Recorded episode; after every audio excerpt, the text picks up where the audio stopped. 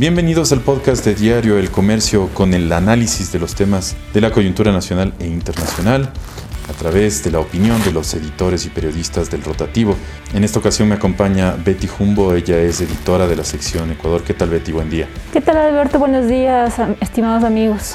Bueno, queremos hablar contigo acerca del, tema de estas nuevas resoluciones del, del COE nacional que se dieron a conocer ayer en, el sentido del regreso al trabajo presencial para las entidades, ministerios públicos a partir del 1 de julio. Un poco qué, detalles más hubo acerca de esta ah, resolución y bueno, con qué motivo nuevamente se reúne el COE para determinar estas, estas medidas. Bueno, a ver, el COE nacional ha decidido que desde el 1 de julio es el momento de hacer un retorno progresivo de la jornada laboral presencial pasar del teletrabajo a, al ya ir a los puestos de trabajo en, las oficinas de las entidades públicas, eh, de, todo el sector público, porque este, los indicadores que ellos tienen eh, muestran que hay una reducción en cuanto a mm, la tasa de transmisión del, virus, el número de fallecidos también ha caído. Eh, se está haciendo la vacunación, entonces el COE piensa que es el momento de empezar a, tener un retorno paulatino para esta actividad y para otras actividades eh, que, tienen que ver con, la economía sobre todo. Entonces será como una especie de plan piloto en la jornada laboral presencial y de ahí se va a aplicar a un mecanismo o georreferenciación, le dice el COE nacional, donde se va a um, establecer parámetros para medir la situación sanitaria en cada uno de los cantones y provincias. Están definiendo si van a hacer una delimitación provincial o una cantonal para decidir eh, qué se puede hacer en, esos cantones este, de acuerdo a los parámetros que tengan, en, varios indicadores que, van a aprobar en las próximas dos semanas en las mesas técnicas del COE nacional. Y ahora, ¿esto se aplica tanto para gobiernos autónomos descentralizados como para el, Estado central? E, esta medida de la jornada laboral es para todo, todo, todo el, Estado, todo el Estado, tanto central o ejecutivo, como los descentralizados que son los municipios, las prefecturas y todas las entidades que tengan que ver con el servicio público. Y también para el sector privado, que tienen que acoger esta, esta medida del COE dependiendo de cada, de, cada empresa y de cada tipo de actividad donde se requiera hacer eh, este, el retorno presencial. Y lo, importante de esto es que eh, este retorno presencial no será 100%, es decir, no todos los trabajadores van a tener que regresar a las empresas o a las entidades públicas, sino que se basará en un, en un aforo, un porcentaje de, eh, de personas eh, para ir a las oficinas. Eh, eso lo tiene que decidir el, COE. Y va a establecer una especie de semaforización. O sea, se hace esta georreferenciación y se aplicará un semáforo eh, amarillo, um, verde y rojo. El rojo es el, para los casos donde los indicadores son muy, muy altos o malos en la situación de pandémica el amarillo será para quienes estén en como más o menos este, eh, en una situación buena. Y el verde para los que ya este, pueden eh, hacer actividades un poco más libres. Sin embargo, no va a haber una apertura total de actividades de todo tipo, o sea, no solo la jornada laboral, sino en los negocios, en, funcionamiento de, los bares, por ejemplo, que están muy restringidos en este momento o los gimnasios eh, y todas las actividades que tienen que ver con, la producción en, el país. Y, esta apertura será indistinta, es decir, no es que el 1 de julio eh, en todo el país regresa un 30% de los trabajadores a las oficinas o un 50% de acuerdo a como define el COE, sino que dependerá de la situación epidemiológica de, cada, de cada zona. Lo que decía es que tienen que definirse si esa situación se lo hace por provincia. O sea, esta provincia, supongamos, la provincia de Guayas está un poco mejor, entonces se pone en semáforo amarillo. Y bajo ese semáforo eh, se hacen ese tipo de actividades y con, tales tipos de foros o cantidades de, capacidad de personas que pueden acudir a cualquiera de los, de los locales o, o actividades productivas. es, va a depender de la realidad eh, sanitaria de cada, de cada zona. Ahí estás diciendo que está definiendo entre provincia y cantón. sí, se tiene que definir si lo van a hacer por cada uno de los 221 cantones o por las 24 provincias. Eso, eso está, se va a definir en estas dos semanas de, de junio, porque ya el 1 de julio empieza a aplicarse ya con, por lo menos con la jornada laboral.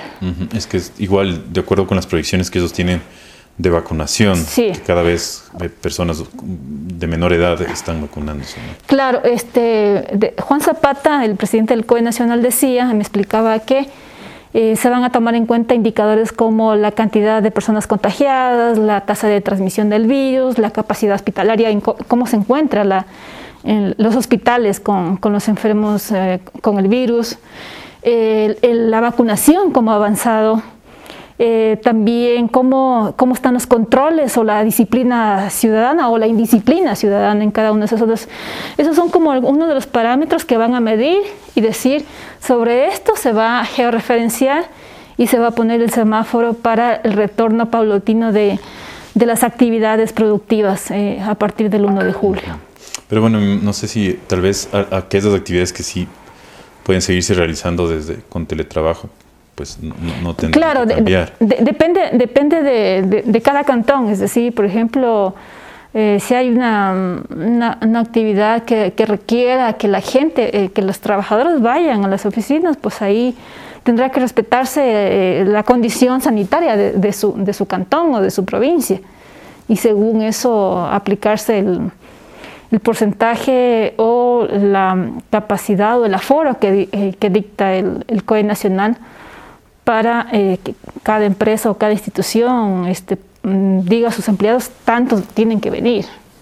Entonces, igual, en el tema privado, las empresas privadas, las entidades privadas igual tendrán que hacer esta evaluación de, ver pues claro, que, dependiendo. personal todavía puede, puede, trabajar en teletrabajo. Claro, dependiendo de. Eso que les significa menos costos. Claro, dependiendo de la decisión del COE sobre qué tipo de semáforo está esa, esa zona, la empresa privada tendrá que acogerse a esa resolución.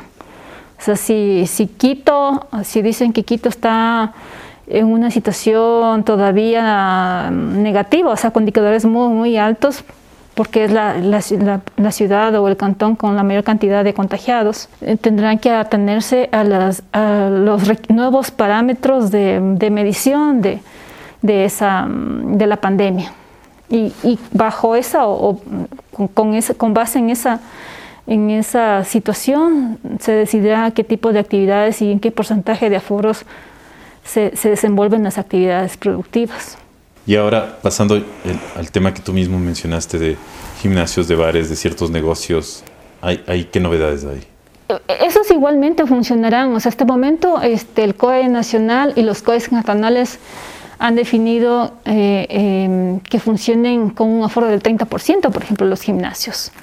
Porque la situación eh, sanitaria es eh, todavía es crítica, entonces no se puede hacer una apertura total de que vaya una mayor cantidad de personas, por ejemplo, un gimnasio que es un lugar de riesgo por, por lo cerrado que es, ¿no? Em, por ejemplo, en los restaurantes se, se tienen el 50% de aforo, es posible que eso se mantenga. Tienen que definir los del COE si en los semáforos que van a establecer este, se mantiene ese 50% de aforo o aumenta al 75%, pero en ningún momento, así tenga semáforo verde, va a llegar a 100% de apertura total, justamente porque todavía la situación epidemiológica es, es complicada, no, no se ha detenido.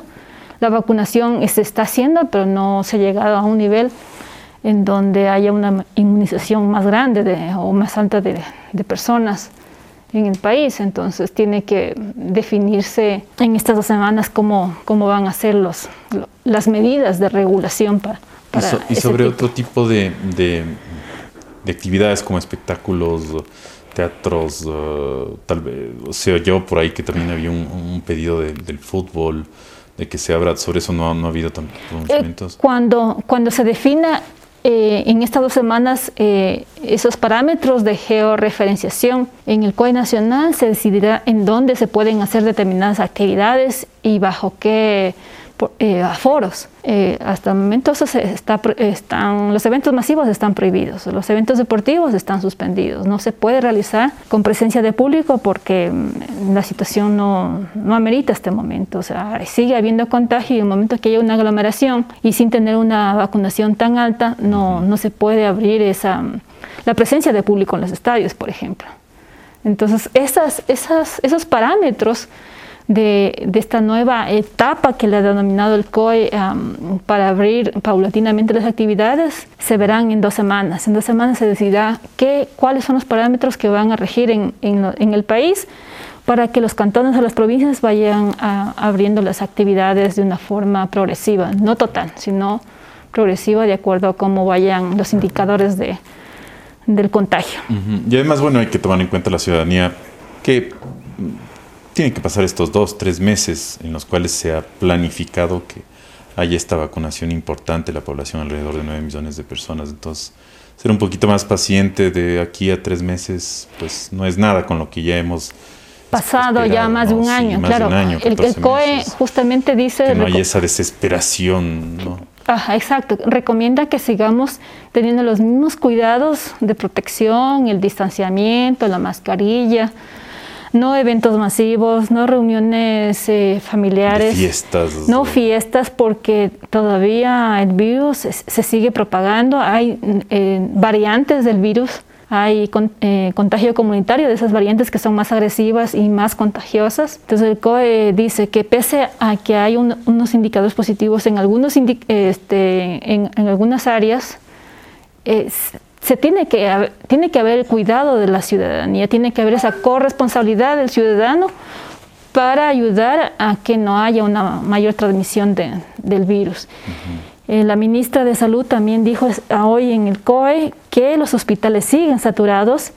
Se espera que entre agosto y septiembre haya una especie de oxígeno, se liberen las camas, porque este momento están llenos de pacientes contagiados, tanto en las zonas de hospitalización como en las unidades de cuidados intensivos. Entonces, se espera que hasta septiembre haya una liberación de espacio y se empiece a atender el resto de enfermedades que hay en el país que se han descuidado, como eh, la atención en, accidentes de tránsito, eh, maternidad a las mujeres embarazadas, donde ha habido complicaciones porque no están a, los hospitales este, con toda su ah, infraestructura para atender ese tipo de, de otros, eh, este, otros servicios, porque todos están destinados al COVID.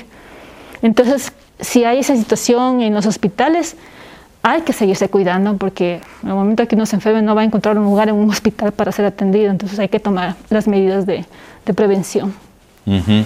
Y bueno, aprovechando que estamos contigo, Betty, eh, te voy a molestar con otro tema. Era el, tema también del clima en, toda la serranía en general. Eh, hemos, hemos pasado bastante, bastantes días de fuerte lluvia en pleno junio, que habitualmente hay un poquito más de sol. El día de ayer ya se despejó un poquito más, llovió un poquito menos, ha llovido todavía. Eh, bueno, yo que paso en, el sur, en sur de Quito. Los, los, los, los, diluvios, pero, pero menos se siente en el norte. Eh, ¿Qué perspectivas hay un poquito de que, de que el verano ya vaya llegando la, la estación más, más seca en el, país? Bueno, según las previsiones que tiene el INAMI es que bueno, en estos días se va a ir estabilizando en la época seca o de verano en, en, la, en la sierra sobre todo, eh, que es donde más se han sentido las lluvias. También ha llovido en la costa, en la parte norte, sobre todo en Esmeraldas. Eh, pero este, ha sido muy regular en, la sierra, donde ya tendríamos que tener estos días muy soleados, como lo empezamos en, junio, al inicio de este mes. Pero eh, el cambio climático ha hecho que haya unos, estos patrones se, se cambien y ya no tengamos esas estaciones como definidas. Y otro fenómeno que hubo este, en esta semana para haber tenido todas estas lluvias y fríos eh, aquí en Quito, sobre todo donde lo hemos sentido, es por la presencia de humedad desde la Amazonía. Entonces eso, eso hizo que que hayamos tenido estas intensas lluvias con tormentas eléctricas anormales, eh, eh, se podría decir, para este mes, pero que son parte de la transición de la época lluviosa a la, época seca. Entonces espera que en estos días, al fin de semana, haya un mejoramiento de, las condiciones climáticas y haya un poco más de sol y menos, menos lluvias. Pero también hay que, hay que aclarar que el hecho de que tengamos una época seca no significa que no vayamos a tener lluvias. va a haber episodios de, de precipitaciones en, algunas zonas y en algunos momentos. Y el cambio climático también, tiene que, también incide en estas, en estas condiciones eh, climáticas. Va a variar siempre eh, en que tengamos lluvias en, cuando nadie se las espera. Pero para estos días se espera que, que se mejore el, el clima con, con, más, con más días soleados. Bueno, muchísimas gracias Betty por, por estos dos temas. La aclaración, los detalles sobre todo el tema de las medidas del COE, que estamos a la expectativa no solo en la capital, sino en todo el país, y también el tema climático que pues ya llamaba la atención entre muchos, sobre todo aquí en Quito, que es lo que iba a pasar en, este mes, que generalmente pues hace un poquito más de sol. Agradeciéndote muchísimo, gracias Betty, editora de, de Ecuador, por participar en el podcast. Gracias Alberto y a ustedes amigos. Y a toda la amable audiencia de Diario El Comercio, muchísimas gracias por acompañarnos. También estuvo con ustedes Alberto Araujo, editor de nuevos productos. Nos veremos el día de mañana en un nuevo podcast con el análisis de los temas de coyuntura. Que tengan una excelente jornada.